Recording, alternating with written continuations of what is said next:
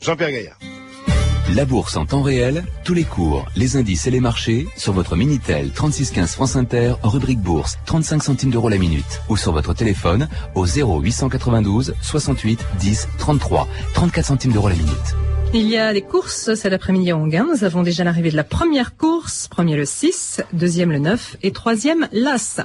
Vous écoutez France Inter, il est 14h03. C'est l'heure de 2000 ans d'histoire avec euh, Patrice Gélinet, bien sûr. Bonjour Patrice. Bonjour Claire et bonjour à tous. Aujourd'hui, 3 mai 1814, 26 février 1815, Napoléon à l'île d'Elbe.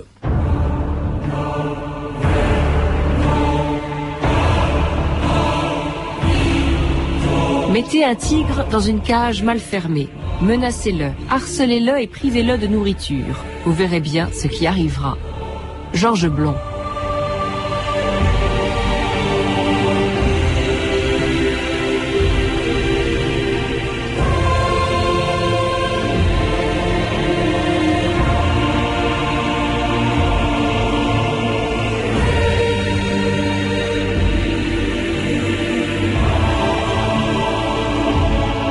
Mille ans d'histoire.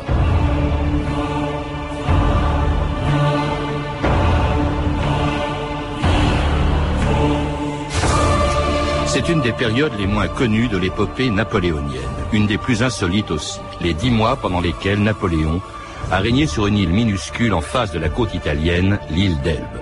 Entouré d'une poignée de fidèles mais abandonné par tous ceux dont il avait fait la fortune, celui qui avait fait trembler toutes les têtes couronnées d'Europe n'était plus que le souverain d'opérette d'un caillou plus petit qu'un département français.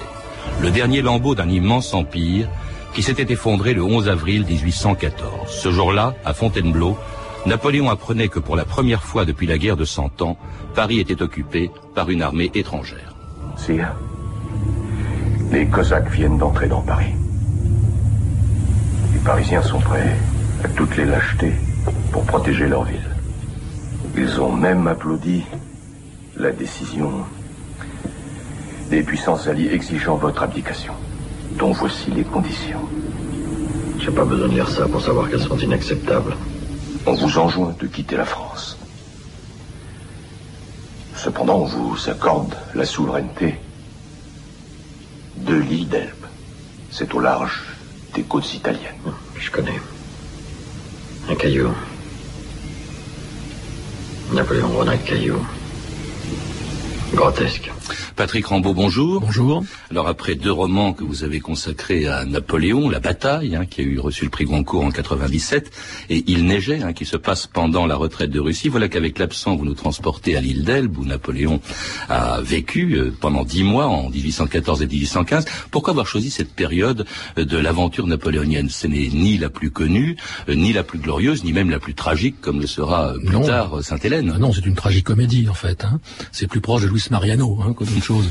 Mais euh, tout simplement parce que je cherchais à faire un triptyque. Quand j'ai fait la bataille, je me suis dit, il faut que je fasse trois volumes sur la fin de l'Empire. Et puis j'ai cherché, après je me suis dit, après la retraite de Russie, qu'est-ce qui reste? Je vais quand même pas faire Waterloo, les batailles, j'en ai déjà fait une, je vais pas en faire deux, c'est pas ma spécialité. Et puis les 100 jours ont été traités, retraités, surtraités, et quant à Sainte-Hélène, on n'a même pas l'impression de connaître. Donc il restait que cet épisode, cette espèce de parenthèse dans la vie de Napoléon, sur laquelle on passe à toute vitesse. On dit il est parti à l'île d'Elbe et puis il est revenu. Ben, qu'est-ce qu'il a fait pendant dix mois? Donc je me suis interrogé là-dessus. Et puis surtout, on découvre un personnage infiniment plus humain qu'on ne l'imagine. Toute la première partie de votre livre se déroule à Fontainebleau avant qu'il aille à l'île d'Elbe.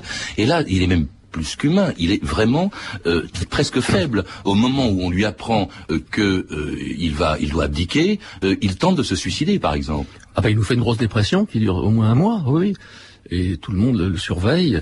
Enfin, tout le monde, ceux qui restent, parce que petit à petit, il est très isolé, il voit tous les gens partir, soit les généraux, ses valets, ou même Constant, le fidèle Constant, mmh. disant, qui est parti, son mameluc s'en va, et tout le monde, il est tout seul dans cette espèce de grand château, avec, euh, ils sont dix, il reste à dix à la fin, c'est assez, assez désolant. Ah oui, tous ces maréchaux le, ah, le trahissent, l'armée de Marmont euh, euh, rentre dans Paris pour se rallier à l'occupante, aller en négocier avec les Russes, il y a très peu de fidèles, d'ailleurs, parmi ceux qui le suivront l'île d'Elbe, hein, il y a des généraux. Hein, il y en a trois, euh, oui, il y en a trois essentiellement. Il y a Bertrand, le comte Bertrand, il y a, il y a ce Cambronne, ce, ce célèbre Cambronne qui n'a jamais dit merde, vous savez. À Waterloo, oui. Oui, jamais. Et puis, euh, et puis Drouot, qui est un garçon d'une fidélité, d'une honnêteté euh, extraordinaire, mais qui n'a pas inventé grand-chose.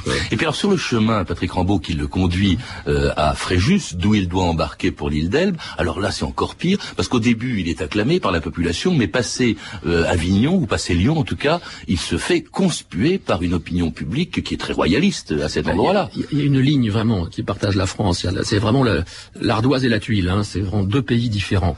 Euh, Plus au nord, il a lancé beaucoup de manufactures. Il s'en est beaucoup occupé de cette région. Alors à Nevers, tout, le monde l'acclame encore, comme s'il était toujours empereur.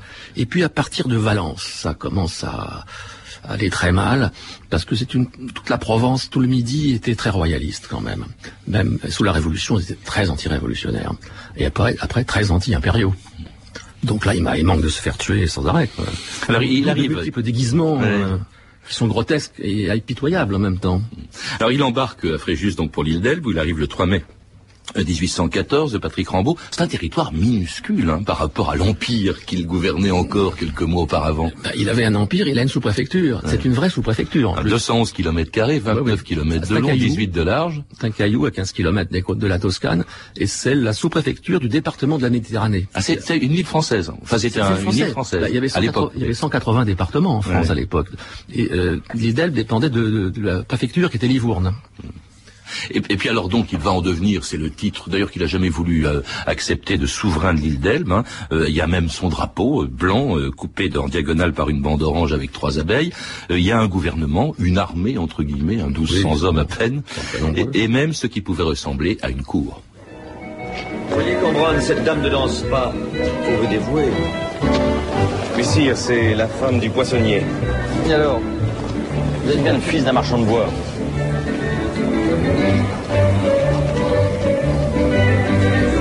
Madame, accepteriez-vous cette danse Petite Fanny, vous avez pleuré. Si c'est Bertrand qui vous fait des misères, dites-le moi, je le punirai. Vous savez comment Ferez-vous ma maîtresse Il est vrai que j'ai pleuré, sire. Mais vous m'arrignez pour rien, c'est à cause de vous. À cause de moi Oui, sire. En pensant au chagrin que j'allais vous faire. J'ai reçu une lettre de France, de Conacourt. Il n'est rien arrivé à mon fils ou à ma femme. C'est. C'est Joséphine? Sévérin, elle est morte. Sévérin, elle est morte. Alors c'était un extrait du téléfilm d'Yves Simoneau, euh, Napoléon, avec Christian Clavier dans, dans le rôle titre, c'est celui qu'on a entendu, euh, apprenant donc la mort de, de Joséphine quelques jours à peine après que Napoléon soit arrivé à l'île d'Elbe, hein, la première impératrice, euh, puisque euh, c'est Marie-Louise qui est devenue ensuite impératrice, et elle, elle n'est jamais venue à l'île d'Elbe, ni elle, ni le fils qu'elle a eu avec Napoléon, Non, ils, ont Patrick été, Rambaud. ils ont été empêchés de venir essentiellement par l'empereur d'Autriche, le, le beau-père, si je puis dire, qui ne voulait absolument pas que sa fille rejoigne l'île d'Elbe. Elle avait assez envie de rejoindre. Elle s'est laissée manœuvrer, complètement manipuler. Donc il ne reverra jamais. Il ne la reverra jamais et son fils non plus.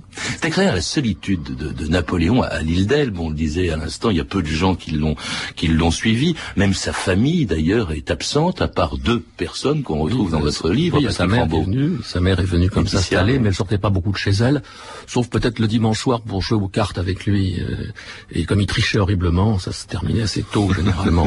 Mais il remboursait le lendemain ce qu'il avait volé la veille, hein, quand même.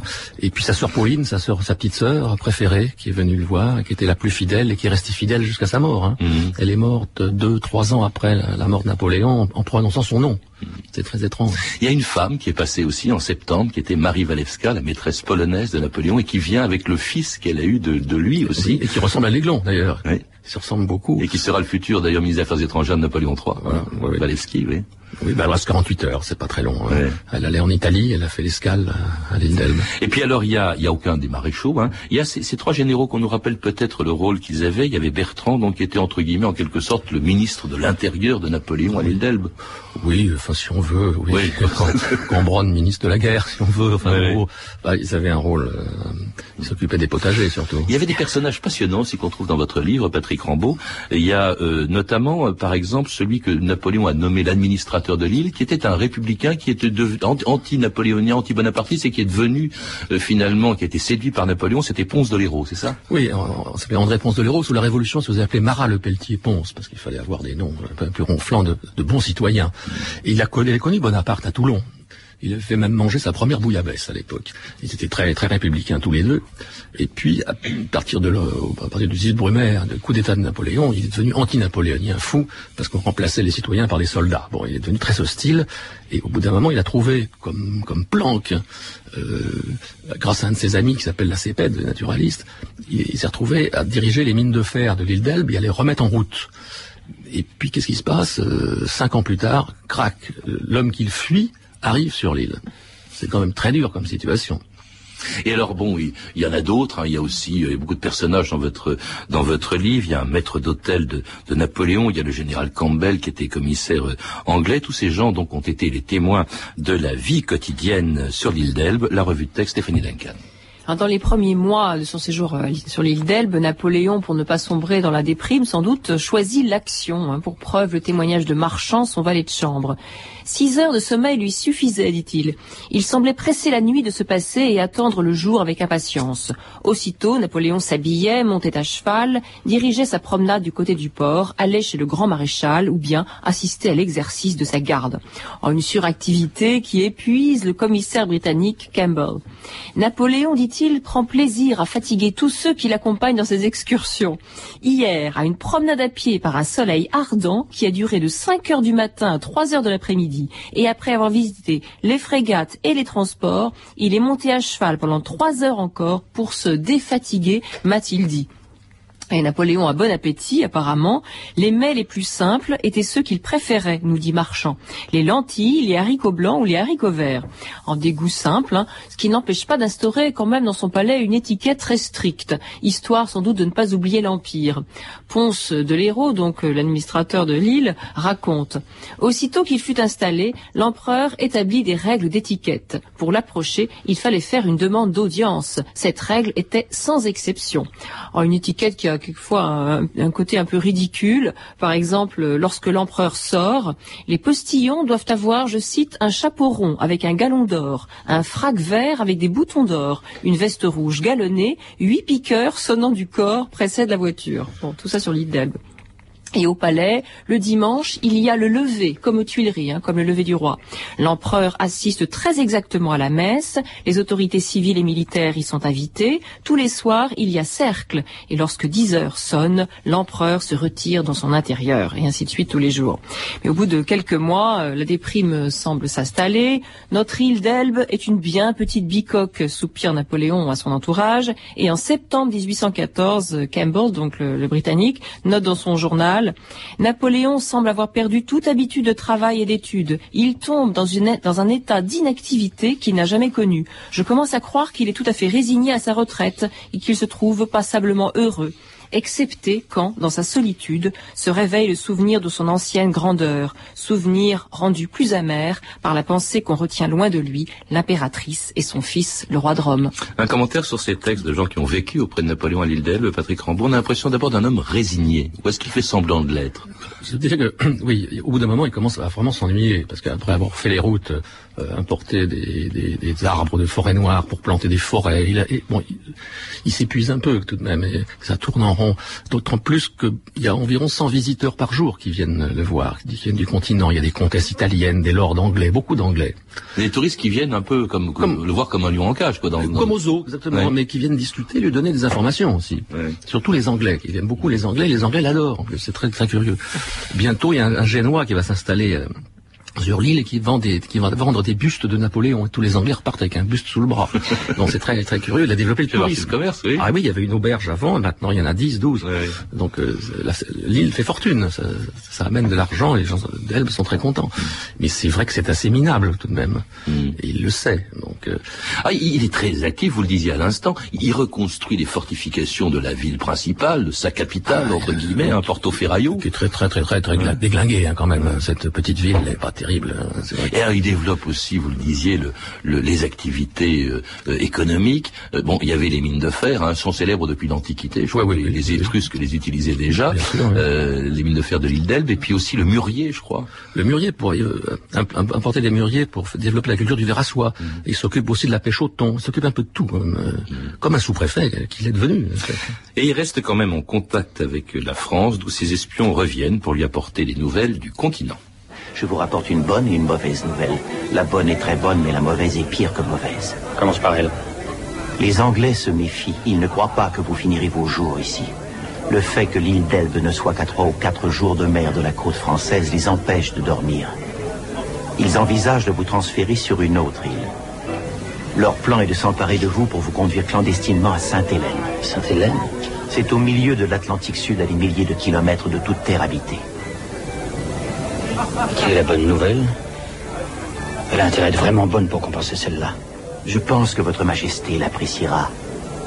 Selon mes informateurs, la situation en France est sérieusement et rapidement dégradée. Quant au roi Louis XVIII, il fait vraiment l'unanimité, mais contre lui. Les Parisiens en colère sont si nombreux à jeter leurs cocardes blanches qu'il paraît que les égouts s'en sont trouvés bouchés. Diable. Il donnerait beaucoup pour vous voir, sire. Il vous réclame, et de tout cœur.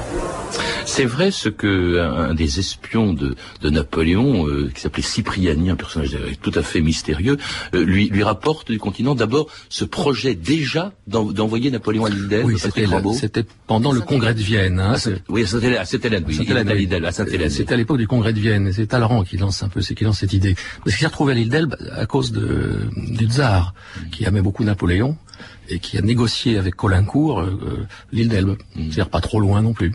Ils avaient évité entre la, la Corse, la Toscane, puis c'est tombé sur l'île d'Elbe pour pas qu'il soit trop loin. Et- mais bon, Ta- Talleyrand aimerait bien l'avoir beaucoup plus loin. Oui, parce qu'on a peur de lui. Euh, il a même été l'objet, je crois, de tentatives d'assassinat. En tout cas, on avait très peur euh, à l'île d'Elbe. euh, Ah ben c'était truffé d'espions. Il y a des espions qui s'espionnaient les uns les autres. C'était extraordinaire. Et qui envoyaient des rapports, euh, euh, soit en Italie, soit euh, soit aux Tuileries, euh, soit directement à Talleyrand. Donc euh, tout ça a été très suivi. Bon, Ben, c'est pour ça que d'ailleurs que, que Napoléon, au bout d'un moment, a, a joué un petit peu le gâteux et le, et le et on disait il retourne en enfance, parce qu'il faisait des farces idiotes, tout ça. On dit bon, il est plus dangereux. Il faisait un peu exprès quand même de, de jouer ce rôle-là. Et alors puis, ce, ce qu'on lui dit aussi, euh, c'est-à-dire qu'en France, l'opinion a vraiment basculé. Euh, au début, bon, elle s'est un peu résignée. Parfois même, elle a applaudi au retour de la monarchie avec Louis XVIII.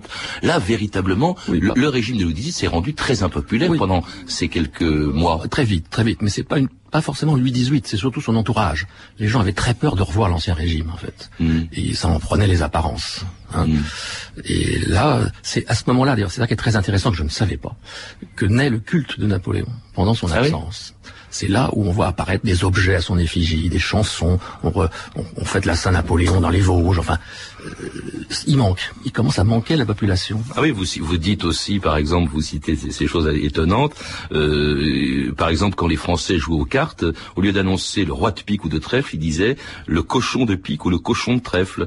Euh, à Rennes, on avait sifflé, par exemple, au théâtre, la représentation d'une pièce de théâtre qui s'appelait le retour des lys, hein, la fleur, des- Ouais, ouais. la fleur de la monarchie. Et alors, vous dites une chose absolument amusante, Patrick Rambaud, c'est que euh, Napoléon lisait le courrier qui était adressé à ses soldats. Ils étaient à sûr. peu près 600, et il y avait 600 grognards ou 600 soldats de la garde qui étaient devenus l'armée de l'île d'Elbe. Et alors avant de donner ces lettres euh, euh, à ces soldats qui, qui, qui recevaient ces lettres de France, euh, il les lisait. Alors il y en a une que vous citez, Oui. euh, je, je, je- hein, euh, Qui est authentique, bien sûr. qui est authentique. Alors ça c'est donc des parents qui écrivent à leur enfant qui est à l'île d'Elbe, jetez mon bain plus depuis que je te savons auprès de notre fidèle empereur. Les Bourbons ne sont pas au bout et nous n'aimons pas ces messieurs. Je n'avons rien à t'apprendre sinon que je prions Dieu et que je faisons prier ta sœur pour l'empereur et roi. C'est étonnant. Oui, il lisait toujours le courrier avant, lui. hein. Il a toujours fait ça, même avant, même aux Tuileries, tout ça. Il aimait bien, il adorait le, cou- le courrier de son entourage. Son petit côté chez Ocescu, ça, hein, quand même. Tout- tout- toutes les lettres passaient déjà chez lui. Comme ça, il avait l'air d'être au courant de tout. Euh, ça, c'est une de ses manies. Mais alors, l'idée, comme en plus, il a pas grand-chose à faire, il peut tout lire. Mm. Alors, cela dit, bon, on sent à l'évidence qu'en France, euh, on- il manque. C'est d'ailleurs pour ça, Patrick Rambaud, que votre livre s'intitule L'absent. Oui, parce que dans les casernes, les soldats qui sont restés, euh, pour ne pas prononcer son nom, trinquent le soir à l'absent. C'est son nouveau nom, quoi, l'absent. Et l'absent qu'on surveille t- très, de très près, au point d'ailleurs, dites-vous, qu'on a même tenté de mettre une fille dans le lit de Napoléon. Oui, mais ça, c'était, euh, vu la maladie qu'il avait à cette époque-là, c'était pas la peine. Ah oui, là on le voit aussi en train de se donner les piqûres, parce qu'effectivement, il y avait des problèmes de ce côté-là.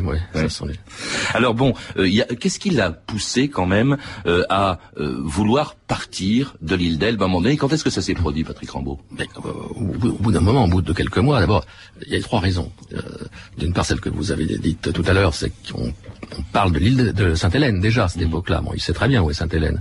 Deuxièmement, la pension qu'il doit recevoir du, du roi, il ne touche pas un sou. Il sait qu'il ne touchera jamais un sou. Et pourtant, ça avait été signé, ça, a faisait été partie signé, traité de Fontainebleau. Oui, absolument, mais il sait bien qu'il ne reverra pas, et donc il n'a plus d'argent.